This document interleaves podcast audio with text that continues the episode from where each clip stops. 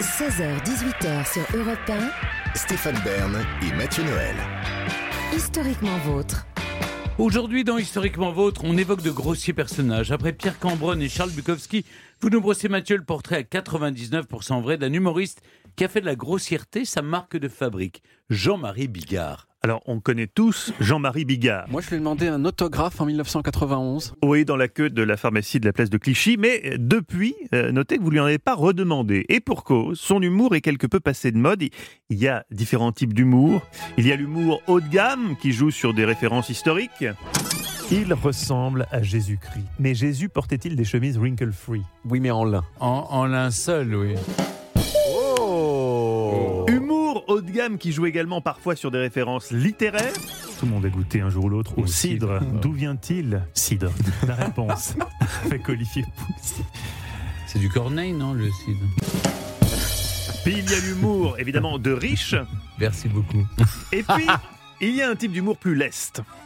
Seuls les grands peuvent passer de l'un à l'autre sans dommage. Bah, Aujourd'hui, on ne découvre pas un sein, mais une langue. C'est la seule chose que je ne peux pas manger, Olivier Pouls, la langue de bœuf. Bah, vous en avez bouffé pourtant. Stéphane Bern fait partie de ces rares humoristes dits polyvalents. Ah ouais, on a cassé les pattes arrière. Oui, bon, Stéphane, on a compris. On a constaté votre polyvalence. Jean-Marie Bigard, lui, n'est pas vraiment polyvalent. Il excelle uniquement dans la deuxième catégorie. Tu sais ce que dit la jambe gauche à la jambe droite d'une blonde au retour de vacances? On s'est pas vu depuis trois semaines. Ah, le bon temps d'avant MeToo. On savait vivre, Stéphane, et on savait rire. Non si comme moi, en tant qu'homme, vous demandez parfois si vos propos, il vient de la comprendre. Il vient de comprendre la blague de Bigard. Il vient de la comprendre. Avec c'est pas effet si mauvais, hein. rétroactif. C'est pas si mauvais. Ah non, mais- rire.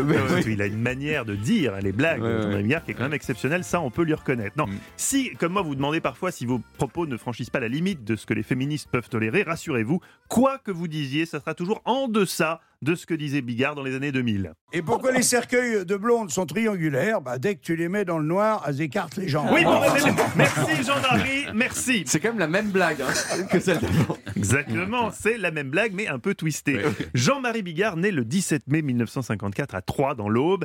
Issu d'un milieu ouvrier et modeste, il passe le plus clair de sa scolarité à faire se poiler ses camarades. À la puberté, il découvre un concept qui le détournera officiellement et définitivement des études. Le chichon. Non, David, les filles. À cause d'elle, euh, sa faculté de concentration est limitée. Aux, aux longues études fastidieuses, il préfère donc accélérer son accession à la vie active en passant un BEP mécanique.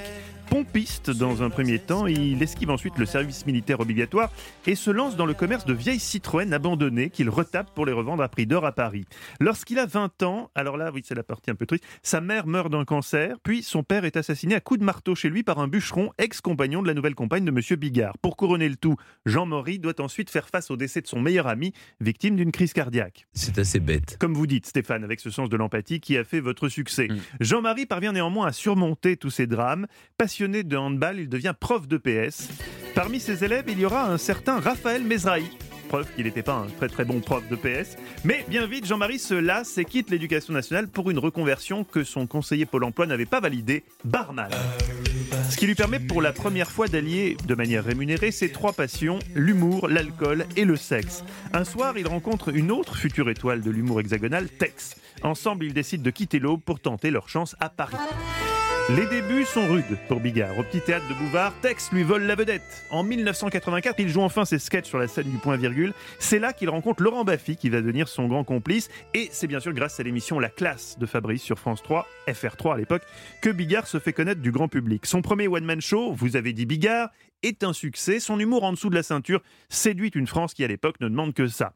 Il remplit des salles de plus en plus grandes. L'affiche de Bigard met le paquet. Je ne sais pas si vous vous souvenez, un slip très moulant en gros plan fait scandale, mais il affiche complet. Il va même marquer l'histoire en étant le premier humoriste à remplir le Stade de France en 2004. La même année, c'est la consécration. Un sondage de l'IFOP le désigne comique préféré des Français. Il est au sommet de son succès et de ses excès, je le cite. J'ai eu une période pute coke. La coke et les putes, c'est comme le pain et le fromage. Quand il te reste du fromage, tu rachètes du pain et quand il te reste du pain, tu rachètes du fromage. C'est pareil avec les putes. Une image qui, je le vois, parle à Olivier Pouls. Entre deux soirées de débauche, Jean-Marie trouve tout de même le temps de rencontrer Claudia, une danseuse brésilienne. Le couple se marie, donne naissance à un garçon, puis se sépare. Quelques mois plus tard, Jean-Marie ne chôme pas et épouse Lola Marois, avec qui il aura dans la foulée des jumeaux. Fini les soirées farine et sexe tarifé. Les années 2010 sont moins fastes pour notre champion de l'humour, qui, comme tous les humoristes en perte de vitesse, participe à Danse avec les stars. En 2014, en pleine tournée, il manque de nous faire une Dalida. À la suite d'une banale opération dentaire, il est victime d'une infection et frôle la septicémie. Un soir à Florac, il s'effondre sur scène, très croyant, contre toute attente, je vous l'accorde. Il voit dans cet événement un rappel à l'ordre de la part de Dieu.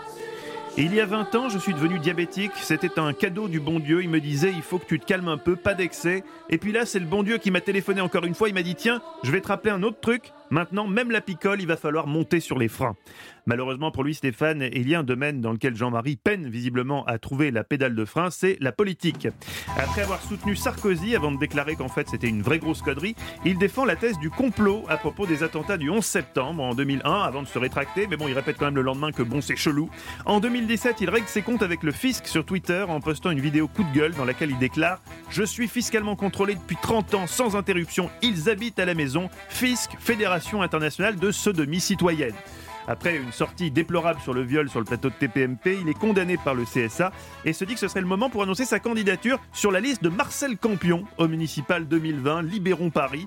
Il obtint 56 votes dans son arrondissement lors du premier tour et se dit que ce serait le bon moment pour déclarer à la presse qu'il pourrait être intéressé par l'élection présidentielle de 2022 avant, heureusement, de se rétracter et de déclarer Je n'y connais rien, finalement, en politique.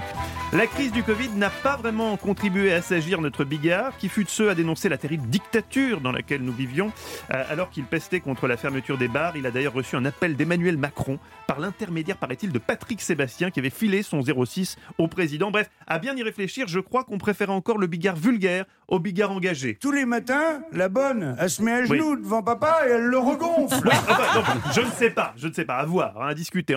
Aujourd'hui, en tout cas, Jean-Marie Bigard se dit ruiné par la crise sanitaire et son impact sur le spectacle vivant. Bon, alors peut-être aussi un peu par la coque et les putes à l'époque. Bonne nouvelle néanmoins pour ses fans, il est en phase d'écriture pour un nouveau spectacle. Avant de le découvrir, encore un petit best-of, Stéphane. Je vais attaquer direct par la blonde qui arrive dans une pharmacie et elle euh, veut acheter un déodorant. Et la pharmacienne, euh, elle lui dit, mais vous voulez un déodorant euh, à boule Elle dit, non, non, c'est pour les dessous de bras, uniquement. J'avais envie de vous laisser là-dessus. Merci Mathieu. 16h, 18h sur Europe 1. Stéphane Bern et Mathieu Noël.